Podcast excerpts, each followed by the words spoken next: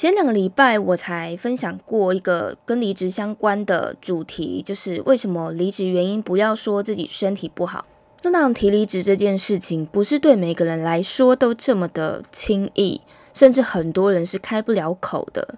现在在日本就有一个机构，它就是专门来为你跟老板提离职的。最近他们就做了一份有趣的报告，这一集来跟大家分享。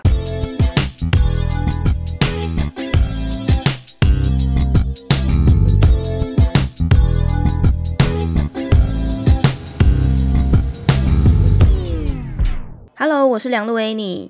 上个礼拜过完年假之后，大家回到自己的工作岗位，对自己的状态还满意吗？还是依然想提离职呢？如果有一个机构，它可以代替你做这件事情，是不是感觉还不错啊？辞职对一些人来说，的确是很难开口的事，尤其是发生在比我们更严谨。更加在意社会形象的日本人身上，辞职这件事实在是太难了。如果辞职可以请别人代劳就好了，自己一方面也可以避免尴尬，而且也可以不用再跟主管、同事碰面。因应这样的情况哦，日本现在就有专门叫做这个退职代行的机构。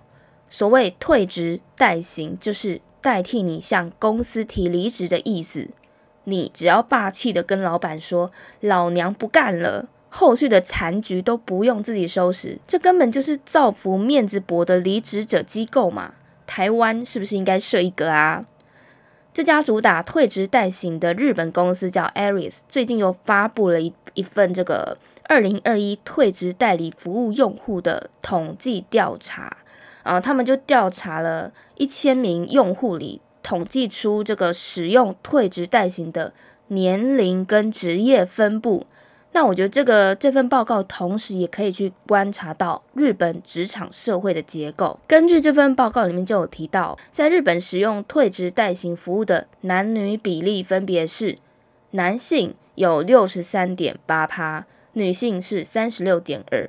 哇，男性占了大部分那其中二十代。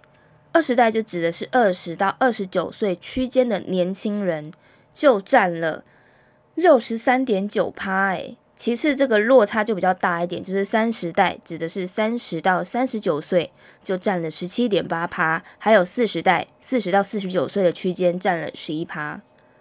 这个数据虽然不能代表所有人，但多少可以观察出这个社会的现象，不管是台湾或日本。大多数年轻人在初入职场的时候，多半嗯，蛮多人是在摸索啊或学习。那其实现在的职场的结构跟过去制造业时代已经大不相同了。在这个现在社会工作形态多变的状况下，呃，有些人自己出来做自由工作者，或者是有一些新兴的职业等，这个比起老一辈愿意。咬紧牙根在职场上撑下去的心态，现在 Z 世代的年轻族群是更加重视这个生活跟呃职场的 balance。另外，有可能是在职场上比较没有自信啊，迷失方向感，觉得哦待不下去的这种状况，一旦在公司上面失去认同感，就有可能会想要提离职。另一方面，也有可能是年纪太轻的离职者。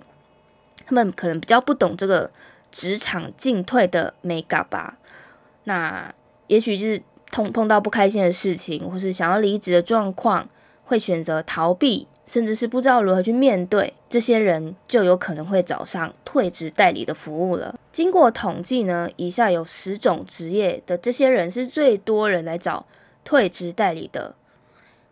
呃，我们先从第十名开始好了。第十名是。托儿所老师就是那种育幼园的老师啊，他们就会找这个退职代理机构。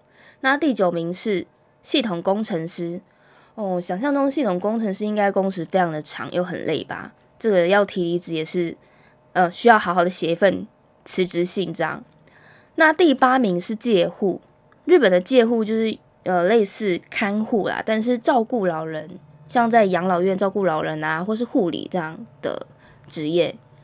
那第七名是餐饮业，哇！我们去日本旅游的时候就看到这个每一个毕恭毕敬的日本人，就是餐饮业上都帮你服务的非常的好，嗯，应该内心压力也很大。好，第六名是看护，跟刚才比较不一样的，这个看护就是跟护士性质比较接近，他是照顾病人的。那第五名，第五名我自己觉得哦有点意外，他是工地工人，就是在外面晒太阳的那种工地工人，他们离职也需要找退职代理来做这件事情。那第四名就是一般的那种销售店员。就是可能是站柜的那种啊，或者是那种有业绩压力的店员。第三名是行政跟一般事务，可能就是一般公司里面这种行政。你知道行政一般要做的事情就蛮杂蛮多的。好，第二名我也有点觉得意外，是厂房人员，就那种工厂里面的工人啊。好，然后第一名，第一名我不我不会觉得很意外，我觉得这是在台湾。跟在日本一样都很累吧？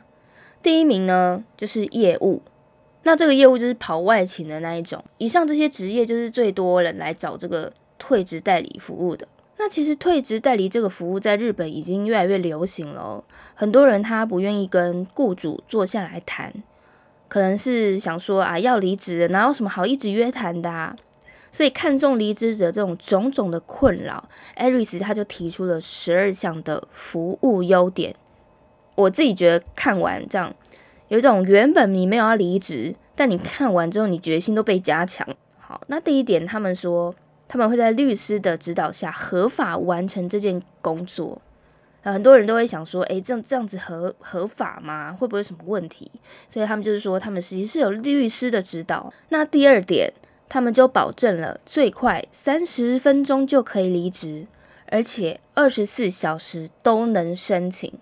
有时候你半夜工作到很累，突然想说啊，我撑不下去了，我现在就要离职。OK，那就可以直接快速的找他们，而且他这边标榜三十分钟就可以离职。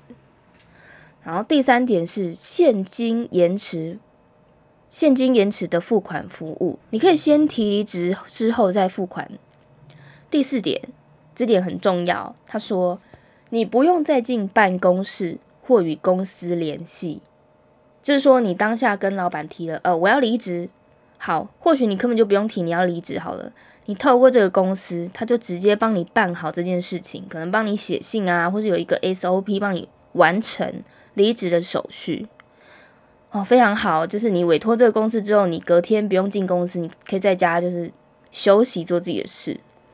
第五点，如果说你离职的时候有一些呃加班补休啊，或者有一些休假还没有休到，他们也可以帮你跟公司申请这个带薪的休假。哇，这点很很好诶，因为包含像现在一般人在争取公司福利的时候，这一点总是就是。争取的很辛苦。第六点，他说，如果你退职，你离职离不成的话，他们将全额退款，这个也是蛮好的一个保障。那第七点，如果你有需要的话哦，他还可以帮你跟公司进行一个离职的谈判。第八点，无论如何都不会产生额外的费用，就除了你要付他一笔这个委托金以外。其他并不会有任何费用产生。第九点，它是它虽然它总部在大阪，但它不限地区，全日本都可以服务到位。第十点，这个这个这第十点我觉得有点妙啊。他说，呃，他们会一直服务服务这个离职者到他成功的离职为止。第十一点，如果呢你有需要的话，他们甚至可以帮你介绍工作。那第十二点，如果你有需要这个搬迁员工宿舍的服务，他们也可以支援。总之呢，他们说过去的退职率是达到了百分之百，你可以什么都不用担心，他们这样保证着。其实说到底，如果呢可以自己坚强面对、坚强去做离职这件事，当然是更好的。所以其实我们也可以来思考，有这么好的服务可以使用。究竟呢？我们是尊重专业，让专业做这件事情，还是自己其实丧失了自己某种能力呢？值得思考一下。今天梁璐日常大小事就分享到这边。如果你喜欢我的 podcast，或是喜欢我部落格的文章，欢迎你订阅，或者是订我的电子报也 OK 哦。我们下次见喽，拜拜。